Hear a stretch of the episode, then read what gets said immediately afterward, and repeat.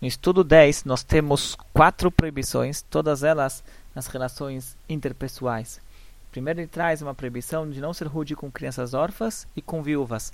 Obviamente, não devemos ser rude com ninguém, mas a Torá ela fala, ela traz uma proibição exclusiva para essas pessoas, para essa quando a, a, vítima é uma criança órfã, uma viúva, pois são pessoas que são mais vulneráveis e elas são também mais sensíveis de um modo geral. Então a Torá ela traz uma proibição exclusiva é, para não oprimir essas pessoas.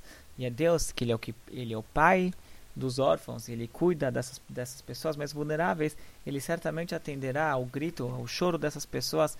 Então tem uma punição muito grave quando a pessoa ela ela oprime viúvas e órfãos. E órfãos. Depois nós temos uh, a proibição de não bisbilhotar, foi traduzido aqui como não bisbilhotar, mas na verdade essa proibição ela abrange muito mais do que isso. Ela principalmente é a proibição do lachonará, a maldicência.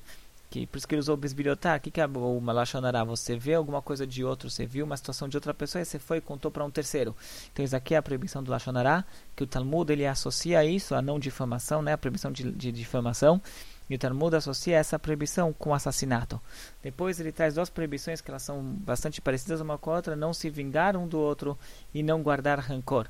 A pessoa ela se vinga quando ela está guardando um rancor. E a Torá ela fala que são duas proibições.